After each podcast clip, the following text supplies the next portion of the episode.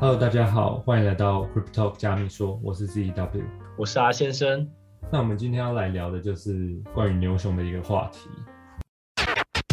牛熊话题哦，我觉得是大家都很爱去猜测的一个东西。嗯，大家都会比较，应该说比较常见、比较好笑的一个画面，就是现在市场行情普遍很低迷嘛，对不对？然后只要有一根比较大的阳柱出现，然后就会有人开始说牛市回来了，牛市回来了。对，然后只要又这个阳柱之后又开始跌回去，然后马上又熊市来了，对不对？其实对于我们这种长期的投资，牛牛熊对我们来说应该只是一个大概的一个方向。我觉得确实就是一个大概的方向，但是其实既然我们都长期投资了，那我们看好这个市场一定是长牛的，对吧？对吧？如果如果我们不看好这个市场，我们也不会进行长期投资这样的行为。那比较危险的是，虽然这个市场是往我们认为是往一个长牛的方向走，但是项在项目的选择上面，它其实还是有需要注意的地方。因为如果这个市场是往长牛的地方走，但是这个项目它本身呃不够支持它往下面走的实力的话，其实它就算这个市场是好的，这个项目最后还是会爆掉，对吧？你最近也是观察很多土狗。对啊，就是其实就是虽然这市场是长牛的嘛，就像股票市场也也是一样，但是总是有好的标的跟不好的标的，那这就是考验另外一个就是投资眼光的部分了。即使今天是在一个向上走的趋势好了，不管今天行情怎么样，只要这个项目是好的，时间就是可以它经得起时间的考验。那当这个市场趋势在往向上走的时候，那它一定也是往向上走的。但是如果这个项目本身就有问题的话，不管这个市场是多么的疯狂，可能它在牛市的时候它会涨，但是只要脱离这个狂牛的状态，它就会跌，跌得很惨，甚至会归零。就是我们常常会见到的土狗项目，可能一天涨个几百趴，然后也可以一天就跌一百趴，就给你归零了。这样。对，那我问一个大家可能会想知道的问题哈，就你觉得？今年的走势会怎么走？这个大方向。原本原本的话，其实我觉得讲这个东西很危险，因为很容易被嘴。对。所以，但是但是我不怕被嘴啊，就是我自己的看法了。因为其实我觉得乌俄战争是一个很大的转折点，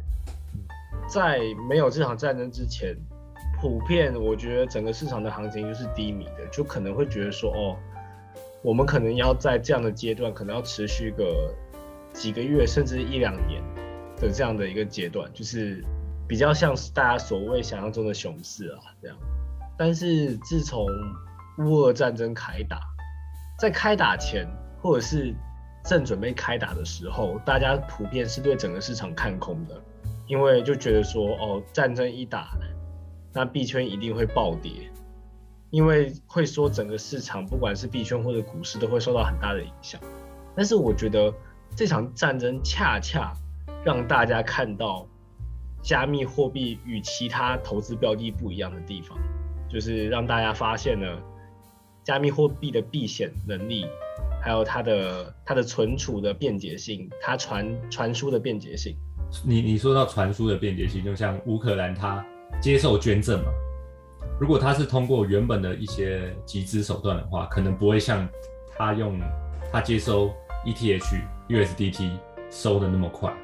没错，没错，就是，而且大家要捐赠他的话，在这种战争期间，他的金流一定会受到一定的限制，搞不好俄罗斯也会在进行封锁什么的。就是别的国家想要援助他，其实是非常困难的。但是他只要一公开他的钱包地址以后，钱就可以源源不绝的。进去，而且非常快速，不用通过任何的银行，全部都是去中心化、区块链在处理的。对我自己有捐一点呢，真真的是，我自我自己我自己也有，就是小小的一点一小点生意啦，不是为了那个 NFT。对，就是我们原本想捐的话，我们真的是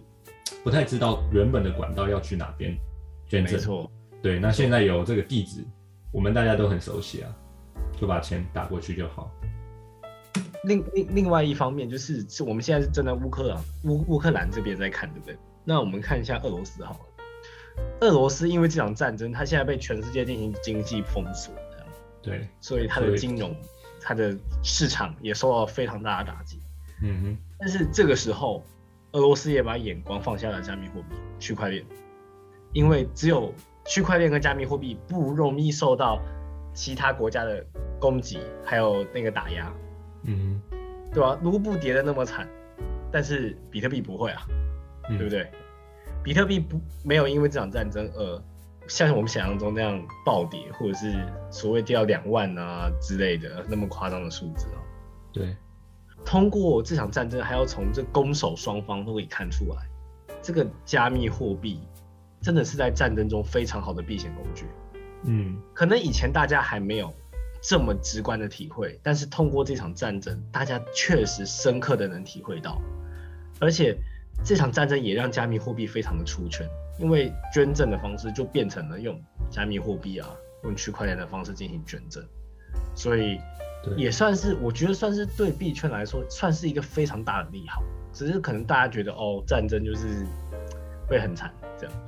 但是现在我们看到的结果也是其实也还好嘛，对不对？虽然说币圈也没有非常大的上涨，或者是回到什么狂牛的一个情况，但是它总体而言跟其他市场相比是比较稳定啊。对，那关于加密货币它出圈的这个话题，其实我在别的群组看到一个嗯蛮有意思的回应，就是里面有写到说，他认为掌控权力或者是 GDP 排名比较向前的国家，他们的权力其实掌握在老人的手上。那我们要让这些老人接受加密货币，就像让他们看到鬼一样。如果让现在的原生加密族群二十几岁成为经济主流的话，那至少也要二十年的时间。嗯，没错，因为我觉得这个想法蛮，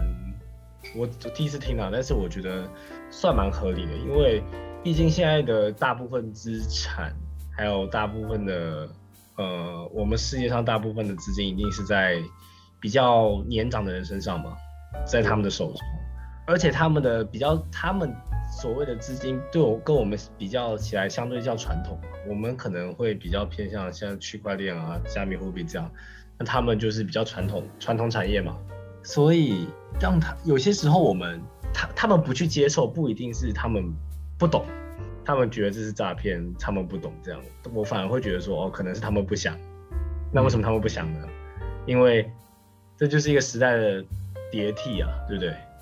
其实就像巴菲特为什么不不想承认比特币一样。对吧？虽然他现在已经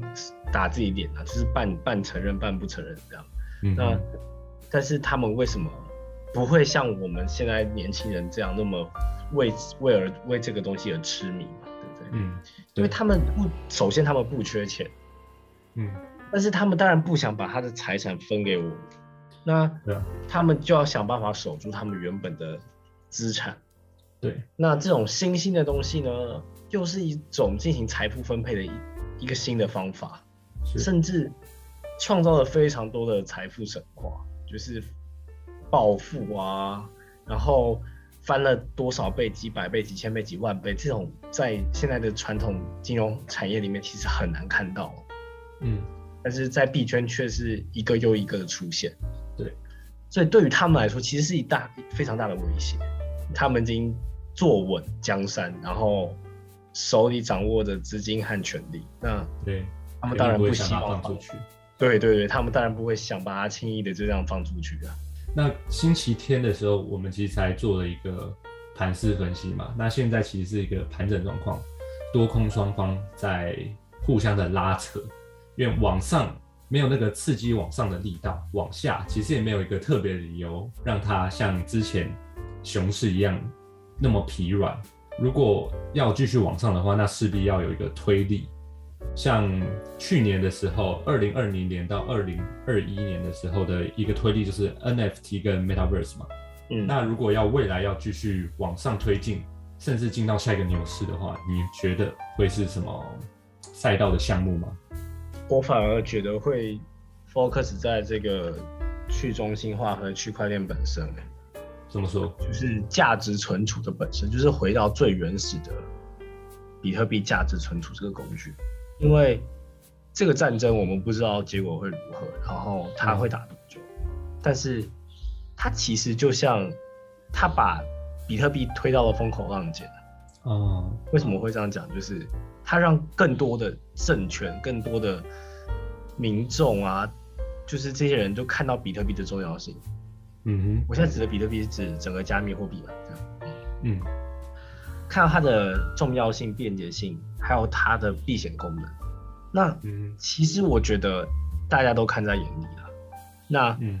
作为价值存储的东西，就是回归原本比特币比特币的最原本的初衷嘛，对不对？它创创立的初衷，其实可能我觉得不需要什么特别的赛道，不会像什么 GameFi 啊，不用什么 NFT 啊，不用什么 Web 三点零之类的，嗯。就是它就是回归最原本的本质，它作为一个非常能够避险又方便快捷的价值存储工具，然后越来越多的政权、越来越多的国家投入进来，然后把这个加密货币变成越越来越主流的东西，因为立法也是不断的在立，嗯，那这代表什么？这代表国家在接受它，嗯政权在接受它。那当国家开始进行这样的工作的时候，其实它也会慢慢进入我们普通民众的市场。虽然已经现在已经在了，但是它不算是主流市场。但是未来可能它就慢慢变成主流市场。我们都会怕，如果有天战争打开开打了怎么办？就像以我们的位置好了，我们最大的威胁就是对岸。嗯哼，那到时候我们又该如何去让我们的资产避险呢？嗯不光是这个问题好了，全世界都有啊。现在的战争是经济战，然后不不不光是不光是实体的战军事战争，还有就是经济战嘛。那经济战，现在我们已经看到了经济战的封锁啊、经济制裁啊，对一个国家的影响。那大家是不是都会想到以后如果遇到这种情况的话，自己该怎么办？嗯哼，该怎么样去处理？对，所所以，我为什么会一开始说这个乌俄战争可能是对这个加密货币市场的一个转折点？就是，就总体而言呢、我这样看下来，就是它会让比特币更快速的推进它的全世界的接受它的程度跟范围，这样。嗯。可是如果就这样的一个讲法的话，那近一两年的牛市几乎应该是说不太可能吧？因为国家要进行一个改革，或者是国家要决定往这个方向去投入他们的资本的话，应该不是那么快的一个决定。我觉得它不是说一个爆炸性的快速成长，就像我们一直讲的是长牛，而且国家在做这件事情的时候，它一定是偷偷做的，嗯。它一定是一点一点慢慢来的。嗯哼，没有人做这种事情的时候会公开跟大家讲他要做这件事，他是慢慢在布局的。它当然不能说，它不能像我们看到的新闻消息，像今天公开哦，我今天要干嘛干嘛干嘛，那大家不全部都说他进去了吗？嗯哼，其实就像整个盘面一样，里面暗藏汹涌，但是我们其实看不出来。对，这也是一个对，以后对以后可能不只是机构在布局，国家慢慢的政权啊，那些富豪，对你你觉得他们嘴巴上说的他他们不接受，那他们私底下有没有买的？对啊，这一定有很大的疑虑啊。对啊、搞不好他们买的比你想象中还要多，对，搞不好割你的就是他们，嗯，所以，以他们嘴上说，他们身体又怎么做，这又是另外一回事了。嗯哼，一个方向，我觉得确实也是蛮有可能的。它是一个推向比较长期的一个方向，缓慢的往上走的这种走势吗？嗯，一步一步往上走的感觉，我觉得不太可能一下子给它冲高的那种感觉啊。但我觉得关于一下子冲高的话，确实也还是有可能。就是你在下半年，你可能会出现某一某一条赛道，就跟上半年一样，NFT、Metaverse，嗯，我们原本没有什么关注的，但是应用场景突然加大，可能是一些细，对对对可能是一些细分赛道，就像那时候分享在群组里面那个服饰 NFT Met Metaverse 里面的服饰、数位时尚之类的。或者是音乐啊什么，对吧？对，就是一个要主要要让它跟去年前年那样子爆炸性成长，也是需要一个出圈的出圈的赛道，才有可能突然吸纳那么大的一个资金去推迟它往上走。我我觉得我们讲了那么多，那我们就是回归一下今天的主题好了，嗯，就是关于这个牛熊的议题。其实我经常听到别人讲说，就是现在是熊市，赶快跑！币圈知名的宝二爷，就是有比特币庄园的庄园的那一位嗯胖子，他他很早之前就喊了，好像去年几月份呢、就喊熊市来了，大家赶快跑！这样。嗯虽然以现在我们回头看来说，确实从那个时候就跌到现在嘛，就整个大盘是往下，没错。但是我不知道各位是为什么会想跑，可能是会觉得说，哦，这个市场不景气什么的，就是买了就会亏，可能有这样的想法吧，就会想到，哦，熊市来了，赶快跑。嗯，但是我们反过来看好了，在牛市的时候，各位有办法用那么便宜的价格买到你们现在手中的币吗？其实很难吧。你在熊市、你在牛市的时候，或者是你反应过来，这个市场已经在牛市的时候，你买到的价格应该都是在高点。对于那些在熊市布局的人来说，你们就是等着被他们割的。所以呢，我觉得各位要去好好思考一下，牛熊问题真的有那么重要吗？如果你作为一个看好区块链、看好加密货币的长期持有者，我觉得你大可不必去考虑这个问题，因为现在的价格已经是非常的便宜了。虽然如果它再跌，说实话，它跌的幅度其实是蛮有限的嗯，但是如果它涨起来的话，我们很难去想象它的上限在哪里。我们很难，我们可能可以用所谓的技术分析去看一下它的阻力在哪些位置，但是当它突破这些阻力的时候，你能确定它会到哪个位置吗？对你又知道它会到十万、到二十万，甚至到五十万吗？嗯虽然今天我们讲这个数字可能听起来有点不真实，即使有很多名人都已经对比特币有很长远的去猜测它的价格，但是今天这个目前这个时间点大概是四万一千左右，但是四万一，我觉得已经跟之前的六万六万八还是六万九，对不对？比起来已经算是便宜非常多了。嗯那今天如果这是熊市的话，我其实蛮恭喜你的，你可以在这个位置买到比特币，买到其他有价值的加密货币。或许过个一两年，不知道时间有多久啊，但是你回头来看，你可能会觉得现在的四万一真的太便宜了，可能你再也买不到这样的价格。所以牛熊问题重要吗？也许对于短期交易者来说，它是一个呃做交易的趋势，就是他要考虑往哪个方向去进行交易啊。嗯但是对于长期的 holder 来说呢，我觉得这是各位的机会，如果错过了，可能嗯再也得不到这样那么好的机会了。因为很多人可能是他没有分清楚自己什么时候要卖，可是为什么要买卖这件事情。今天比特币在四万，现在是四万一千左右的价格，那它可能真的就往下突破了，突破三万，可能到两万左右。他们觉得啊，我们当初买的是高点，但是他可能没有想到说，他当初进来买的那个当下，他自己心里中的那个价格，但之后要卖出的那个价格到底是多少？嗯，没错，就是他其实首先他可能对他自己投资的东西都没有那么了解，嗯。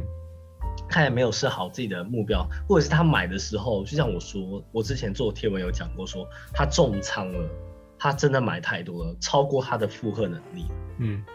那他是没办法去跟这个市场抗衡的。对，这个市场就是玩弄人心的，就是挑战你的底线。那到底谁能在这残酷的市场中活下来？就是那些经得起考验的人啊。但是什么样的人经得起考验？就像我们大家都知道的，一定是有计划的投资，呃，对这个投资标的是有了解的，然后有长期愿景的人，他当然经经受得了考验了、虽然说这不是这这一定是有风险的啦，我我们也不能保证说比特币之后真的是很健康的往上的一个方向走它可能未来十年都处于低迷状态也有可能啊我们不能保证这一点吗对所以我们才要进行多元的投资标的去分析它的风险。才是才是你你要在你能负荷的情况下去进行这个投资然后当然是你要知道这个钱你是亏得起的如果你亏不起的话真的不要去买这么危险的东西了虽然我觉得它很好但是它也很危险。